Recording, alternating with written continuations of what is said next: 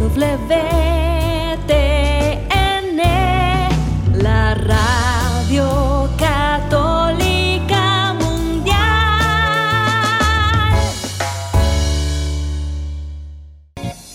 Desconéctate del mundo y conéctate con Dios. Aquí estamos conectados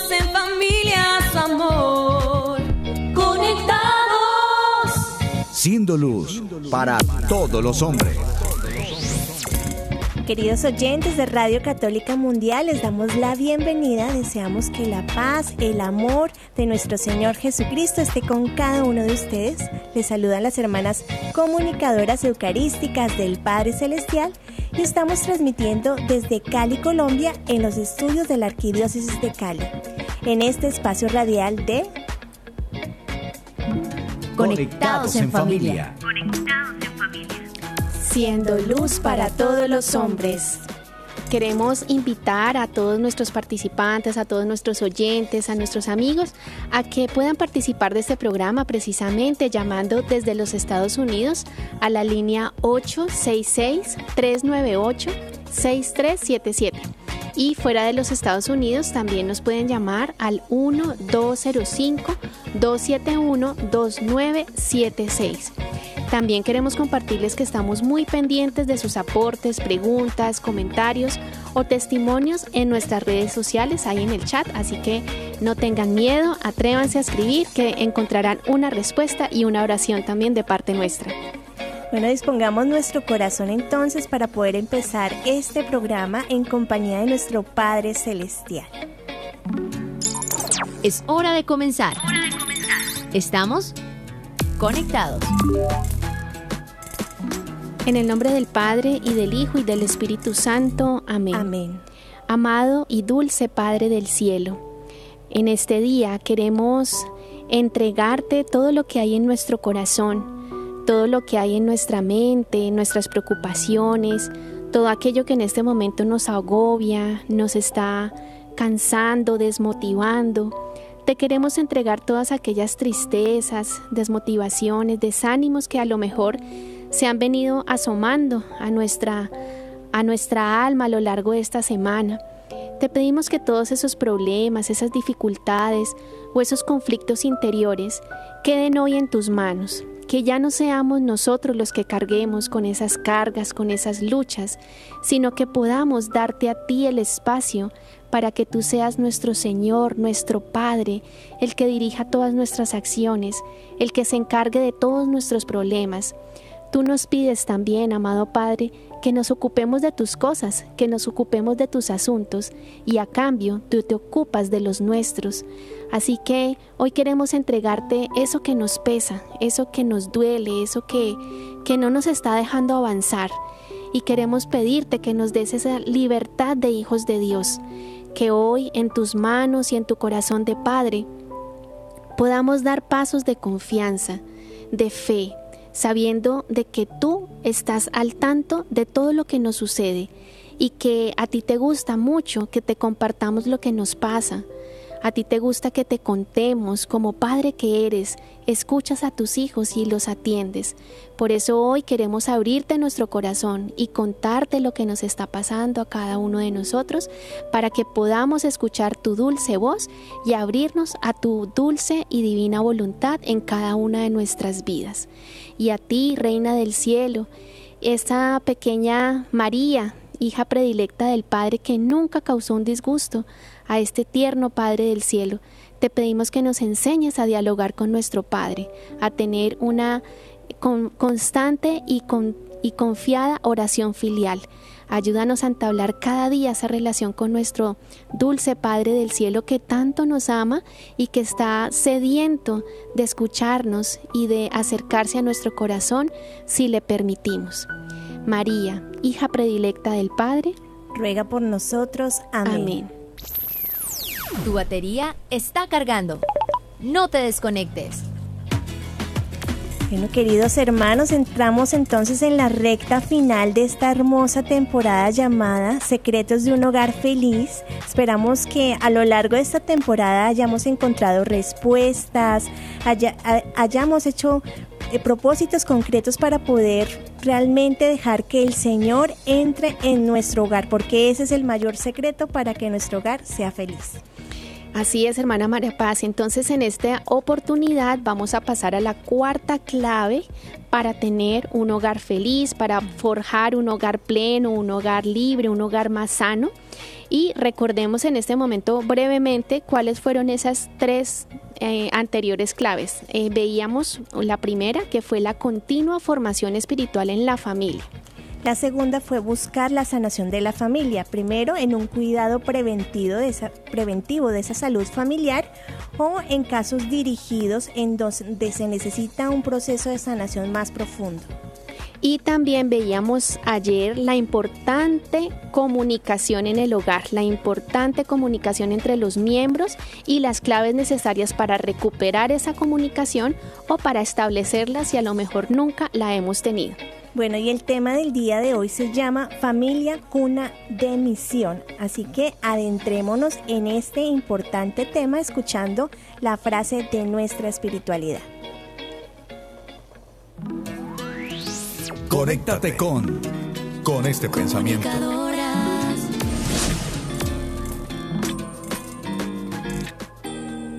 Todas las misiones en la tierra son iguales no son unas grandes y otras más pequeñas, lo que pasa es que unas son más vistosas que otras. Bueno, dice esta frase de nuestra espiritualidad hermanos, que una de las mentiras que más usa Satanás para desmotivar a las almas es hacerles perder el sentido de la vida, el sentido de su existencia, donde la propia persona no reconoce su importancia o incluso donde la confusión lleva al alma, haciéndole creer que la misión de otros es más importante que la misión de él, o que otros sí tienen misión, pero que él no tiene misión, que para qué vino a este mundo sin, sin ningún propósito. Y yo creo que esa es una de las estrategias más grandes del demonio, precisamente sembrar la envidia en los corazones, la baja autoestima, el dolor que proviene muchas veces de la falta de cuidado, de atención a los hijos. Y de esta manera pues destruye esa gran ilusión que tiene nuestro Padre Dios con cada alma, ¿no? Es, es importante recordar que Satanás y pues sus ángeles caídos no les importa nosotros, o sea, lo que Él busca realmente es, eh, como odia a Dios, hacernos daño a nosotros y de esta manera eh, causarle un daño profundo a nuestro Padre. Así es, hermana María Paz, y es que la ilusión del Señor precisamente somos tú y yo.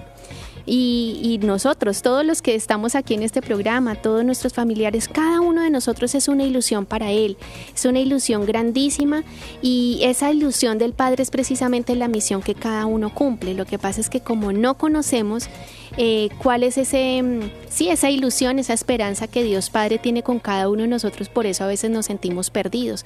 Pero por eso hacía tanto énfasis en la oración inicial de poder tener un diálogo íntimo con ese Padre del cielo que tanto nos ama, que nos conoce perfectamente y que tiene un propósito para cada uno de nosotros, que desde, desde toda la eternidad tiene una misión particular para cada uno y que esa misión nos hará felices, esa misión nos hará fecundos, esa, en esa misión nos vamos a realizar, vamos a, tener plenitud en la vida. Entonces, qué importante eh, preguntarle al Señor cuál es la misión y poderla cumplir, o sea, tener esa gracia y esa valentía de, de, dar el paso para cumplirla. Y precisamente para eso está la familia, para poder brindar ese espacio, para poder discernir y descubrir esa misión que Dios tiene para cada uno de los miembros de la familia.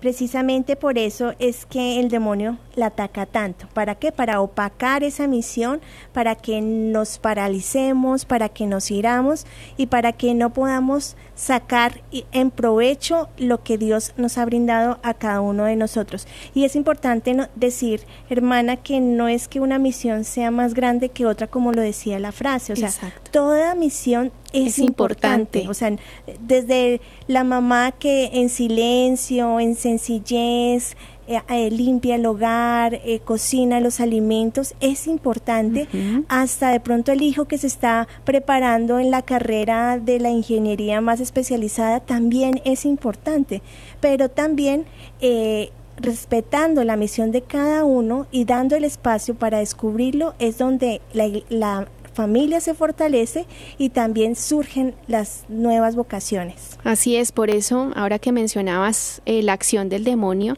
es por eso que el eje central del ataque del demonio está en las familias, porque él sabe que en la familia pues es el, la cuna de la misión de cada uno de los miembros, es el semillero de las vocaciones, eh, la familia es donde eh, se deposita la vida entonces él sabe a dónde tiene que ir, él perfectamente sabe cuál es, cuál es su enemigo. Entonces, si él logra destruir la unidad conyugal, logra destruir a los hijos y por lo tanto destruir a la sociedad. Y por eso, pues, si, si él logra meterse en esa, en esa familia, em, pues va a generar todo lo que hemos visto a lo largo de estos programas, heridas, dolores, sufrimientos, estancamientos, divorcios, eh, separaciones, violencia y todos los frutos suicidios que conocemos, los frutos negativos que deja el padre de la mentira. Entonces, como hogar, queridos hermanos, unámonos, fortalezcámonos en la oración. Eh, la familia es un tesoro, es una joya preciosa, es, es, ese tesoro escondido que lo vemos todos los días, pero de pronto no lo apreciamos con el valor que deberíamos hacerlo. Entonces, eh, bueno, empecemos diciendo que la misión general de toda familia, pues como ya sabemos, es la depositaria de la vida, la depositaria de la fe, y hay que volverle a dar esa importancia que se merece también eh, con los miembros de, con la pareja como hombre y mujer, ¿sí? El sentido natural que cada uno de ellos tiene y el llamado especial en esa vida esponsal. Eh, resulta que San Juan Pablo II, quiero compartirles, querida hermana María Paz y a todos nuestros oyentes, que en 1981 promulgó la exhortación apostólica Familiaris Consorcio sobre la, sobre la misión en la familia. Entonces, eh, él dice en el numeral 17 que la familia, dice, la familia, sé lo que eres. Juan Pablo II, el Papa, le estaba diciendo a la familia, familia, sé lo que eres. ¿sí? Entonces, eh, eh, es recuperar esa esencia, esa razón por la cual la familia fue conformada, la razón por la cual Papá Dios, nuestro Padre Creador, quiso que creciéramos así. O sea, Él pudo haberse inventado otro plan y decir, no, pues cada ser humano eh, ande solito, eh, sí, otras condiciones, pero él es su, su, su, voluntad es perfecta y quiso que la humanidad, a imitación de la Santísima Trinidad, que es familia de amor, eh, lo imitara de esa manera, porque es precioso saber cómo nos podemos ayudar los unos a los otros y cómo podemos hacer hijos santos de Dios quisiera compartirles un numeral de esta, ¿Exhortación? esta exhortación que es hermosísimo. Nos dice el Papa San Juan Pablo II.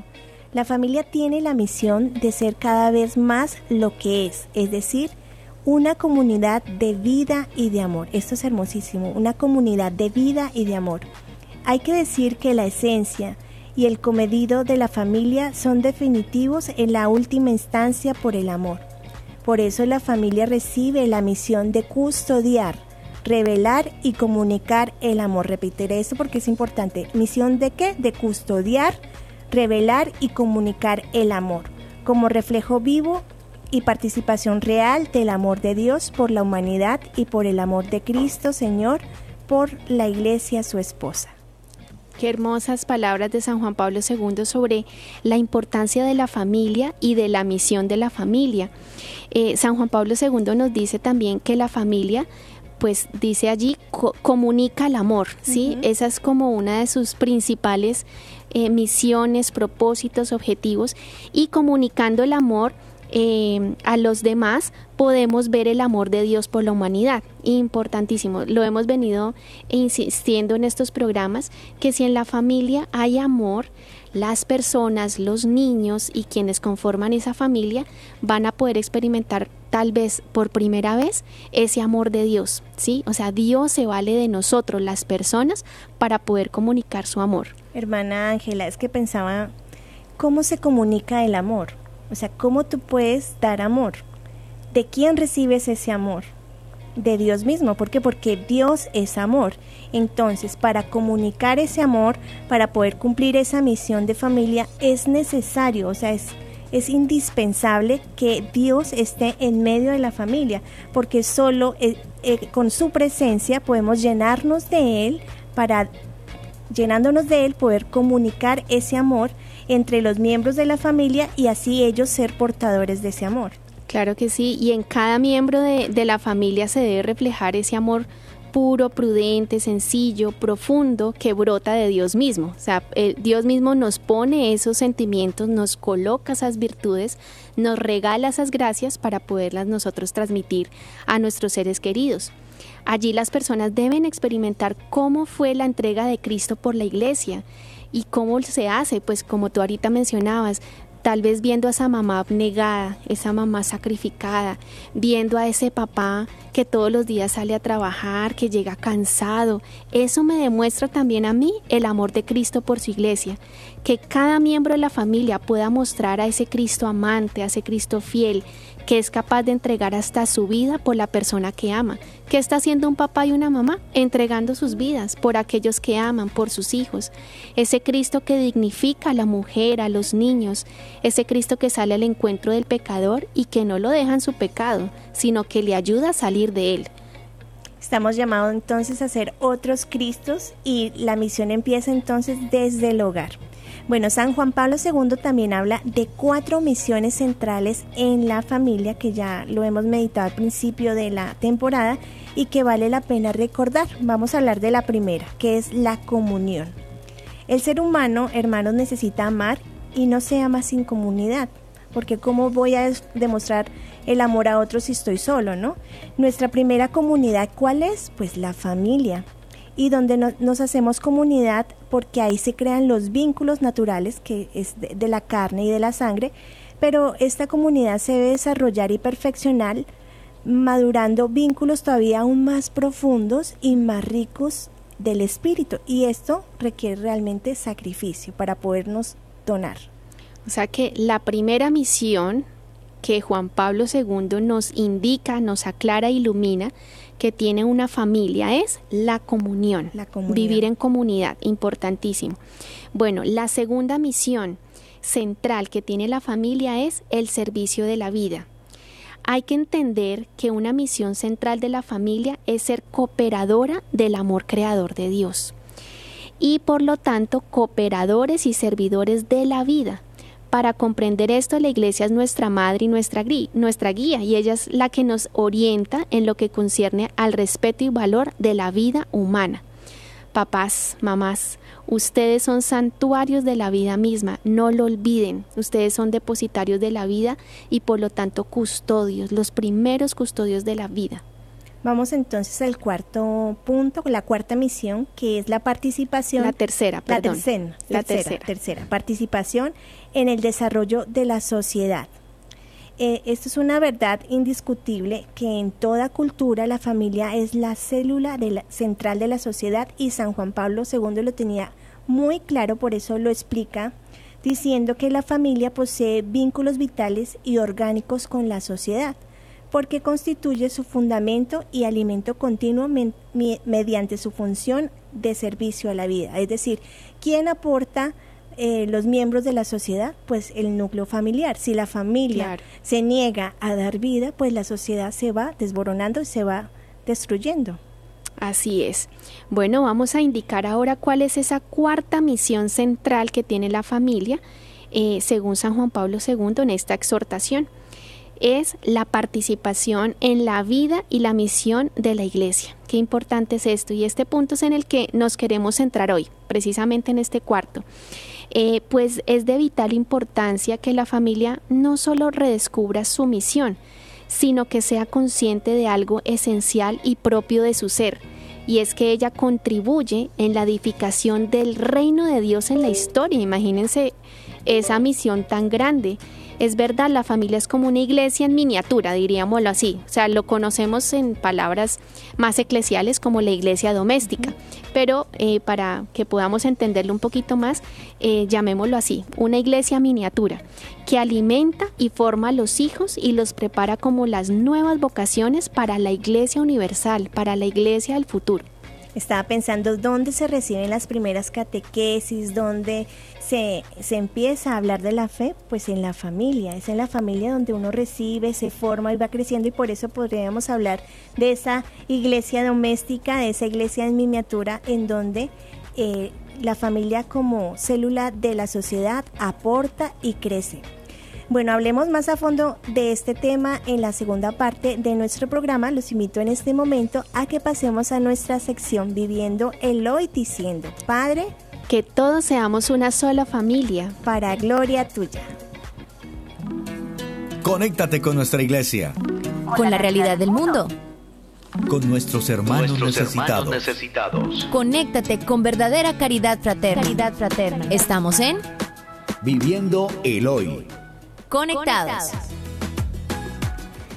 Bueno, invitamos a todos nuestros oyentes a que llamen a nuestras líneas telefónicas, que participen activamente de este programa con sus aportes, sus dudas, testimonios o intenciones. Pueden llamar desde Estados Unidos al 866-398-6377 y fuera de Estados Unidos al 1-205-271. 2976. También pueden escribir a través de nuestras redes sociales. Estamos muy pendientes de sus comentarios, aportes o inquietudes. Hermana Ángela, ¿qué nos quiere compartir en este día? Bueno, quiero compartirles acerca de un comentario que hizo un arzobispo de Valencia sobre las tres claves para vivir el descanso como cristianos. Dice el arzobispo de Valencia, España, Monseñor Enrique Benavent, que ha hecho público un, mensaje, un mensaje en el que ofrece claves para vivir de modo cristiano el descanso, el tiempo de descanso que la mayor parte de las personas comienza en agosto, en el verano europeo, ¿no? Pero igual pues aplica para todo cristiano. En cualquier momento que tengamos ese, esa oportunidad del descanso, aquí hay tres claves. El prelado señala de modo preliminar que tanto el trabajo como el descanso son necesarios, ambas cosas, no solo el trabajo, el descanso también. Un equilibrio. Exactamente. ¿Por qué? Porque el trabajo nos lleva a vivir en el mundo sin olvidar que somos cooperadores de Dios en la edificación de una sociedad más justa. Es verdad. Pero el segundo, sea, el descanso, eh, nos recuerda que el trabajo no es un fin en sí mismo y que no podemos dejarnos esclavizar por un ritmo de vida que nos deshumaniza. El arzobispo invita a no olvidar a las personas que no pueden disfrutar de un tiempo de vacaciones, bien porque se encuentran desempleados o bien porque trabajan para que otros puedan descansar. Entonces, en ese sentido, no olvidemos a estas personas y oremos por ellas que por ahora no tienen la oportunidad de descansar. Bueno, este prelado relaciona esta indicación con el propósito de evitar la tentación del egoísmo y llama, y llama a tratar de facilitarles su trabajo y hacérselo también más humano y más fácil. Monseñor Benavent también recuerda en este sentido que la Iglesia nos enseña que tanto el derecho a un trabajo digno como el derecho a un descanso son necesarios para que el ser humano pueda crecer como persona. Importante. Dice él que la segunda tentación es convertir las vacaciones en un puro tiempo de placer egoísta. Pero el prelado advierte que no son para eso, porque podemos acabar más cansados de lo que empezamos. Entonces no seamos egoístas. En el mensaje escrito se dirige a quienes pueden determinar por sí mismos el ritmo de su trabajo y le señala que el descanso es en cierto modo una exigencia moral que puede ayudar a liberarse de la tentación de la idolatría del dinero, entre otras cosas. En consecuencia, la tercera clave es aprovechar las vacaciones para que sean un tiempo de crecimiento personal, porque no pueden ser un paréntesis en el esfuerzo por cultivar los valores. Eso sí, los valores no salen a vacaciones, ellos están siempre allí. Es un tiempo para avanzar en la propia santificación, importante también. Por eso anima a aprovechar que ese periodo de descanso permita tener espacios para la reflexión, para el silencio, ¿por qué no para el estudio, para la oración y todo aquello que pueda favorecer el crecimiento en la vida interior y cristiana? Qué hermoso documento, hermana Ángela, qué importante. Estaba pensando a veces nos vamos al extremo, ¿no? Eh, pensamos que descanso es no hacer nada y no, no se trata de eso, es como tener ese equilibrio para cultivar eh, para descansar físicamente, pero también para descansar espiritualmente, con algún texto, alguna charla, algo que me aporte, para descansar también emocionalmente, eh, con, compartiendo, creando vínculos familiares, qué, qué bonito, ¿no? De pronto retomar esas vacaciones familiares donde sale papá, mamá, los hijos, donde se comparte en familia y donde de pronto se da un nuevo aire para poder descansar y para poder también crecer juntos. Bueno, es momento de saludar a quienes se conectan con nosotros a través de nuestras redes sociales. Saludamos desde Facebook a Anita, a Lorena, a Julio, a Yesenia, a María, a Fausto, a Pedro Emilio, Adriana, a Charlie, a Carla, a Liliana. También saludamos a Ana, a Meli, a Católicos por Siempre, eh, también saludamos a Balbina, a Wilber y a Nidia. Y en nuestros oyentes de WTN Español, saludamos de manera especial a Yelitza. Bueno, saludamos también a Claudia Cecilia, que se conecta desde Zapatoca, Santander, en Colombia. A Yolanda, a Gilmar, que creo que nos escribe desde Brasil. A Gabriela Navia, a Ricardo, a Ginette, a Tatiana, a John Elkin, a Ivonne y a todas las personas que nos acompañan en este momento. A través de nuestras redes sociales vamos a recibir esas intenciones de oración que tienen para presentarlo a los pies de Jesús Eucaristía, nuestra oración personal. Hasta aquí nuestro Viviendo el Hoy. Seguimos conectados seguimos conectados y continuamos con nuestro tema del día, familia, cuna de misión. Bueno, a la luz de esta exhortación del el Papa San Juan Pablo II, recordamos que la familia tiene su esencia en Dios mismo y que quiere que ella sea comunión y servicio de vida para que aporte a la sociedad y para que prolongue en la historia el reino de Dios. Qué hermoso esto. Y además, hermana, nos mencionaba la grandísima importancia que tiene la familia en la vida y misión de la iglesia. Y es que asimismo como la iglesia siendo madre, nos provee del alimento espiritual, nos forma, nos capacita, nos orienta en el comportamiento moral, la familia, al ser una iglesia en miniatura, como decíamos ahorita, también se encarga de esta formación en los hijos, de alimentarlos, formarlos, capacitarlos en la moralidad. Estos hijos un día crecerán y aportarán con sus propias vocaciones a la construcción del reino de Dios. Bueno, y aquí nos podríamos preguntar, ¿cómo sucede esto? O sea, ¿cómo se realiza? Pues claramente con un llamado, porque todos tenemos un llamado y esto tiene que hacerse con un discernimiento vocacional y finalmente eh, haciendo ese discernimiento se da esa respuesta a Dios, bien sea desde donde el Señor te esté llamando porque todos, absolutamente todos, tenemos una misión concreta para construir el reino de Dios. Nadie puede decir, ay, yo, yo no estoy metido en ese asunto. No, todos, todos, desde todos los países de, del mundo, desde cualquier cultura, todos tenemos algo que aportar y esa es la ilusión que tiene nuestro Padre Celestial. Entonces, por eso es importante que los padres comprendan que son parte de esa iglesia en miniatura, como lo decíamos. ¿Por qué? Porque ellos son los que tienen que animar a sus hijos a vivir y a prolongar esa fe. Pero desde lo que Dios les pide, porque también papás sucede mucho, que los papás quieren realizar como sus sueños frustrados en sus hijos. Entonces les planean la vida, entonces les dice usted lo que tiene que hacer es esto, estudiar eso, porque esto es lo que lo que le va a ir bien a usted, entonces no los dejan como escoger y no dejan que ellos también tengan como ese espacio para discernir lo que Dios les está pidiendo. Así es, y es curioso encontrarnos tanto en la vida matrimonial como en la vida consagrada como una especie de guerra a la hora de tomar decisiones en cuanto a elegir una o la otra vocación o a darle una respuesta a Dios frente a ese llamado que está haciendo.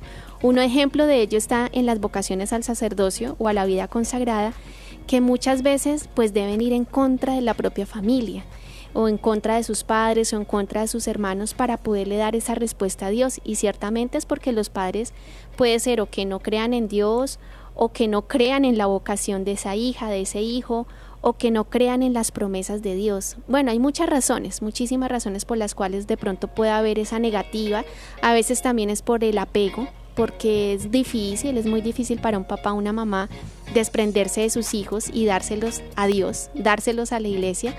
Eh, pero bueno, pues es una, una lucha, una batalla que, que se vive al interior de cada vocación y es bueno, es porque purifica y santifica también pero también pasa en, en, el otro estado de vida que es el matrimonio. Hace unos días escuchaba precisamente un testimonio de un hombre, hombre joven que buscaba de pronto esa persona para poder casarse porque sentía que esa era su llamada en la vida y conoció a la persona pues ideal, ¿no? Entonces decidió, tomó la decisión y le comentó pues a sus amigos que ya eran un poco mayores y cuando les comentó les dijo, no, pero usted cómo se le ocurre que se va a casar, no cometa ese error, mire, nosotros ya lo cometimos, o sea, no se meta en eso, en fin, lo, lo, desanimaron. Entonces, él pese a esto, o sea, loró mucho y vio que realmente ese era su llamado y finalmente pues se casó, ¿no? Y valoró pues realmente eh, lo que es formar una familia. Hoy en día tienen sus hijitos, eh, pero realmente fue una batalla de pronto tomar el paso porque unos no quieren que se casen y los otros no quieren que se vayan de sacerdotes o a la vida consagrada. Entonces todos quieren como, como lo contrario. Mm, pero a la final pues valoro también esa guerra, esa batalla porque así el vocacionado, es decir, la persona llamada en ese momento a la vida matrimonial o la vida consagrada, pues va a valorar lo que quiere, o sea, va a valorar ese llamado y voy va a decir, listo, o sea, lo que yo quiero en la vida es casarme y nada, y ni nadie me va a interponer, o se, se va a interponer en ese, en ese propósito. Yo creo que es una decisión de valientes, ¿no? Decir, bueno, si esto es lo que yo quiero, pero también, obviamente, lo que Dios quiere, porque no se trata solo de lo que yo quiero, porque nos podemos equivocar, si sabemos y tenemos esa claridad en el corazón, hay que ser valientes, hermanos, hay que dar el paso. Hoy en día muchas vocaciones tristemente sienten ese llamado, pero no se sienten capaces, les da el susto, les da miedo de pronto también por lo que el mundo hoy ofrece, que tiene varias tentaciones, te brinda varias, varios caminos en donde te es difícil dar ese paso como de fe, de abandono. Y, y tristemente eh, esas vocaciones se pierden por el camino. Eh, yo invito a, de pronto a las personas que nos están escuchando y sienten ese llamado vocacional a que de la mano de Dios valientemente digan sí. Lo más importante no es ponerse a pensar, bueno, ¿cómo será? ¿Qué pasará? Porque esa pensadera, hermanos, paraliza y esa pensadera paraliza y no nos deja avanzar, sino que nos hunde y se nos va yendo la vocación por el camino. No, hay que tomar la decisión y decirte, sí Señor, yo doy el paso, pero tú me sostienes, no quiero saber cómo va a ser porque no, sé, no, no puedo ver el futuro, simplemente te digo sí y tú te encargas del resto.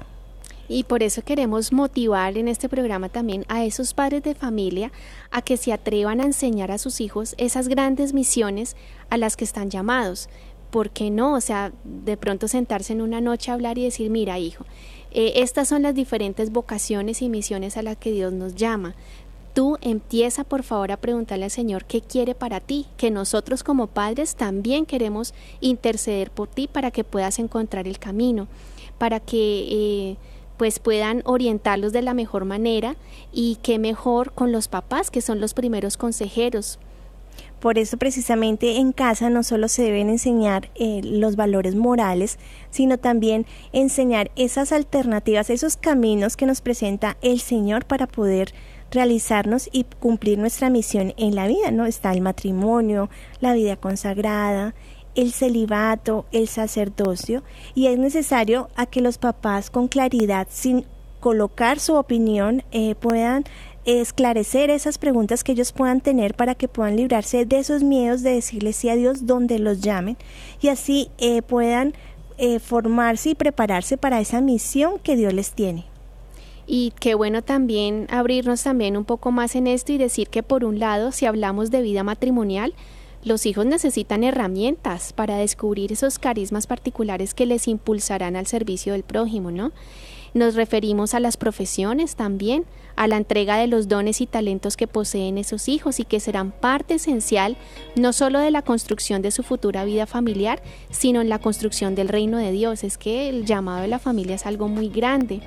Por ejemplo, hay que motivar a los hijos que quieren estudiar medicina, por decirlo así, y ayudarles a comprender que es un llamado al servicio, o sea, que por encima de como de ese, mm, ese deseo de aprender todo sobre el cuerpo humano y los avances médicos y todo eso, más allá de eso es enseñarle al hijo que su verdadera vocación es el, es el servicio, que pueden vivir este servicio desde una vida matrimonial, ¿sí? Porque ese médico o ese joven que está estudiando medicina se quiere casar o que quiere o vivir su servicio a la humanidad desde la vida consagrada siendo médico, ¿sí? Entonces, que los papás también enseñen que una cosa eh, no quita la otra, que se pueden incluso conjugar la vocación con esos deseos de, de, una profesión.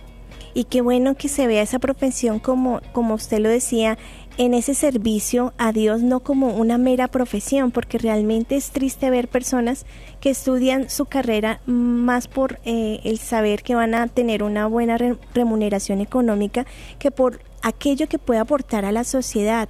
Toda profesión requiere un servicio porque es una donación, una entrega en donde yo me realizo desarrollando cierta actividad, pero no es una actividad para, para ganar, para sustentarme, porque sino estos futuros eh, profesionales van a ser mediocres porque simplemente van a hacer las cosas por hacerlas. En cambio, si los mueve esa pasión, por ejemplo, en el caso del médico, esas ganas de poder ayudar al otro, de aliviar el dolor, de poder llevarle esperanza al que la ha perdido, eh, eso también lo va a mover a ser mejor cristiano y a crear familias santas. Y eso me hacía recordar, por ejemplo, para que vean que no siempre la vida consagrada o la vida sacerdotal va en contra de mis sueños como profesional, pensaba por ejemplo en San Camilo Lelis, que llegó a ser un gran santo, pero primero pues fue médico y atendía a los, a los pobres, a los enfermos, los sanaba, los curaba y así poco a poco el Señor le fue dando la vocación también al sacerdocio y a ser fundador de una gran comunidad de sacerdotes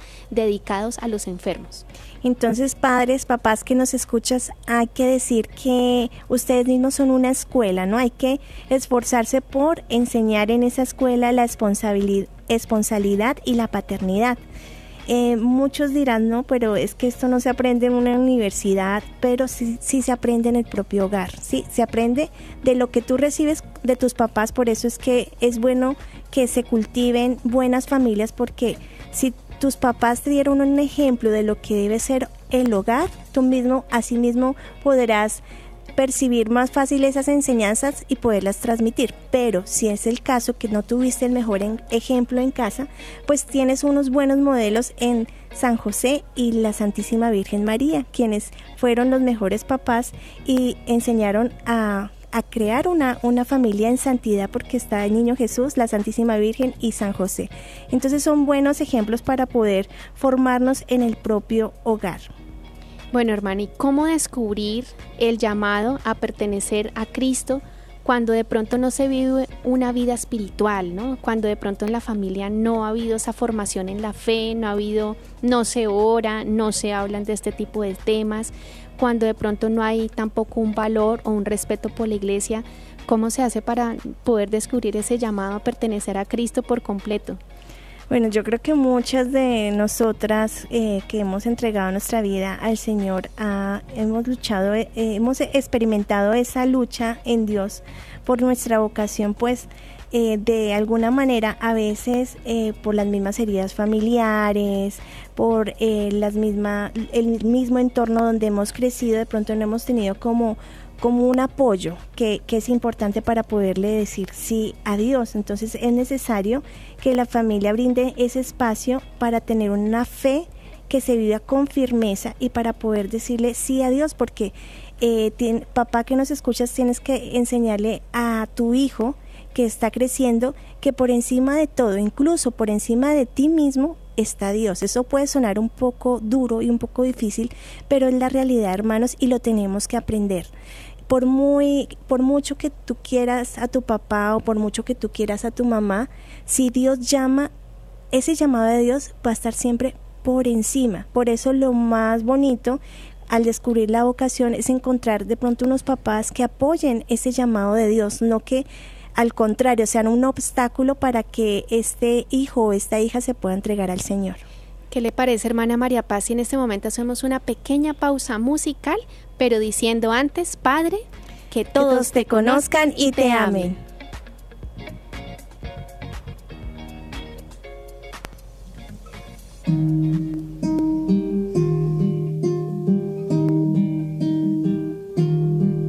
Caminando en el jardín de mi vida,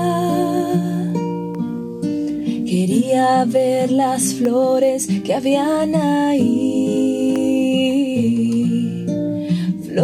De colores pequeñitas, grandes y sencillas que Dios puso en mí. Y ver cómo el tiempo ha pasado. Y el jardinero divino quiere sembrar más en mí. Sana con por el pecado que cometido ya. Pero me detengo a mirar una rosa blanca que ha estado ahí. Nunca se marchita, no, siempre resplandece.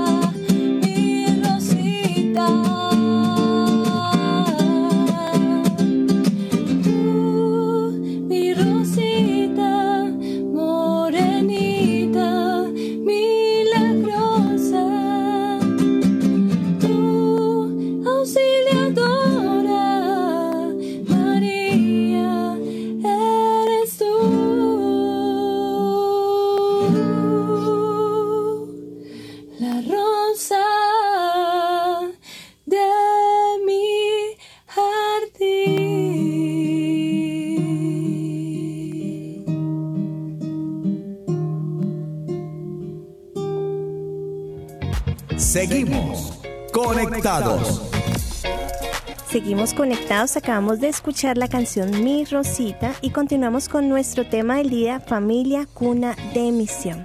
Estábamos hablando de lo importante que es descubrir esa misión de cada miembro de la familia y cómo los papás son ese apoyo, ese sostén del Señor para poder que sus hijos disiernan esa vocación. Muchas veces esa vocación eh, tiene sus luchas y su entrega porque los papás no están realmente preparados para poder apoyar estas vocaciones. Quiero invitar a nuestra hermana Victoria que nos acompaña desde el máster y preguntarle eh, cómo fue su llamado a la vocación y si realmente en su familia de pronto hubo una lucha para poderle decir sí a Dios. Claro que sí, eh, para mí es una alegría el poder compartir y darle gracias al Señor porque de una u otra forma capacitó a mi familia para aceptar esto, pero no fue fácil, fue en un momento inesperado donde no se veía que, no se veía que, o sea, no se creía que yo tuviese el llamado. Y recuerdo mucho a mi abuela cuando yo dije, es que voy a ir a hacer un retiro. Entonces el Señor cuando tocó mi corazón, eh, pues claro, cambié como todas las actividades, ya no me gustaba ir a bailar, sino que comencé a ir a la Eucaristía, comencé a cambiar mi entorno de amigos. Y resulta que cuando mm, le dije a mi abuela, me voy a este retiro y es posible que yo no regrese, mi abuela se puso a llorar porque pues con ella fue que me crié, entonces ella sabía que como que era en serio. En cambio mi mamá se puso muy furiosa y prácticamente fueron cinco años donde pues ella se manifestó como indiferente, indiferente porque decía que era una perdera de tiempo, que cómo se me ocurría, que por qué no estudiaba, que tanto que pues el Señor me ha regalado, que por qué me iba a meter allá, que allá no me pagaban, bueno, muchas cosas y muchos ataques. Recuerdo que esos primeros años fueron muy difíciles porque era aceptar que mi mamá no, o sea, que ella, uno, no estaba convertida, convertida y dos, no aceptaba mi vocación y fue gracias a un momento muy difícil que ella pasó a nivel judicial que pues eh, en ese momento fue que ella eh, tuvo ese punto clave de conversión y se encontró con el Señor y pudo ver más allá de lo que de pronto había en su corazón, que era una pérdida, pudo ver que era una ganancia mi vocación.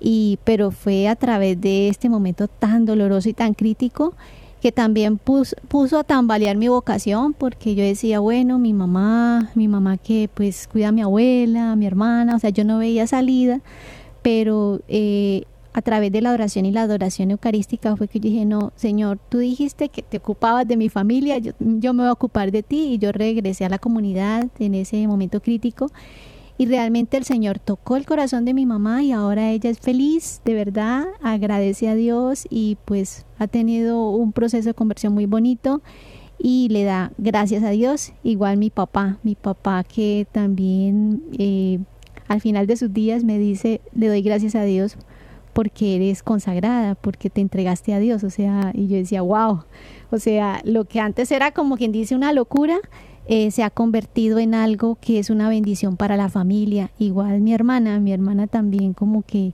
después de ver que si era en serio y también mis amigos, o sea, eh, recuerdo unos amigos que decían, ay, quítese eso, que eso no es verdad, usted no es así. Entonces eso es fuerte, eso es fuerte porque pues estaba rodeada de un grupo de, de amigos que estábamos en el teatro y pues sí, era un, un ambiente sin Dios, ¿sí? Sin Dios, sin ley y pues era difícil, pero el Señor nos saca y pues nos presenta y nos da una ropa nueva, nos viste de nuevo y le doy gracias al Señor por este por mi vocación, porque es una vocación que beneficia a la familia y a la Iglesia Universal. Entonces, le damos gracias al Señor por nuestra vocación, hermanas. Gracias, hermana Victoria. Qué importante lo que mencionas para que nuestros queridos oyentes se den cuenta de la bendición que hay cuando en una familia nace una vocación a la vida consagrada o al sacerdocio. Es una bendición, hermanos, que no nos alcanzamos a imaginar porque Dios eh, bendice a, eh, a, cada miembro de la familia con esa entrega en vocación, bendiciones de conversión y de sanación para la familia. Sí, pues al principio es doloroso, es confuso, eh, da miedo, tantas cosas, tanto por parte del llamado, el vocacionado, como por parte de su familia, pero cuando vamos dando esos pasitos de fe, eh, ya luego todo se aclara y ya cada uno en su lugar, ¿verdad? Cada uno ya encuentra su camino y en ese camino se realiza. Así que papás, eh, les invitamos a que no, a que se den la oportunidad, que se den la oportunidad de saber de que esos hijos no van a estar allí en el hogar para siempre, que cada uno de ellos va a tener que recorrer también su propio camino y que merecen eh, desarrollarse en la vocación a la que han sido llamados, ya sea al matrimonio y a las demás estados de vida que hemos mencionado. Hay vocaciones que el Señor permite que se descubran desde los primeros años de vida, desde la niñez, la adolescencia, eh, es donde de pronto se puede experimentar ese llamado a la vida consagrado sacerdocio, pero también hay que decir que hay vocaciones que se descubren ya tarde, se llaman las vocaciones tardías. Y es importante que los papás conozcan ese tema porque muchos dirán, pero es que usted nunca mencionó que quería irse religiosa, eso debe ser una tentación, eso es una locura, alguien le lavó el cerebro. No, no, hermanos, es necesario que descubramos que el Señor llama de manera misteriosa en diferentes momentos de la vida incluso. Hay algunos que ya habiéndose casado y enviudado los llama a la vida consagrada y esto es un misterio, solo Dios sabe qué le permite vivir a cada persona, pero es necesario que conozcamos esto para poder apoyar y orientar a los miembros de nuestra familia. Y también que eh, hay llamados dentro del llamado, ¿no? Digamos una persona, listo, ya está llamada a la vida consagrada, pero dentro de esa vida consagrada recibe un llamado especial. Eh, por ejemplo, se me ocurre pensar ahorita en el padre Gabriel Amor, que él a sus 60 años recibió la misión de ser exorcista. Entonces, imagínese, o sea, él diría, no, pues yo ya estoy viejo, yo ya aquí ya terminé como con mi misión, pero no, a esa edad el Señor lo llamó a ejercer este ministerio del exorcismo. También pensaba en Madre Teresa Calcuta, ya llevaba muchos años en su convento como profesora, pero recibe el llamado especial a fundar otra comunidad, salirse de una comunidad y empezar a fundar otra.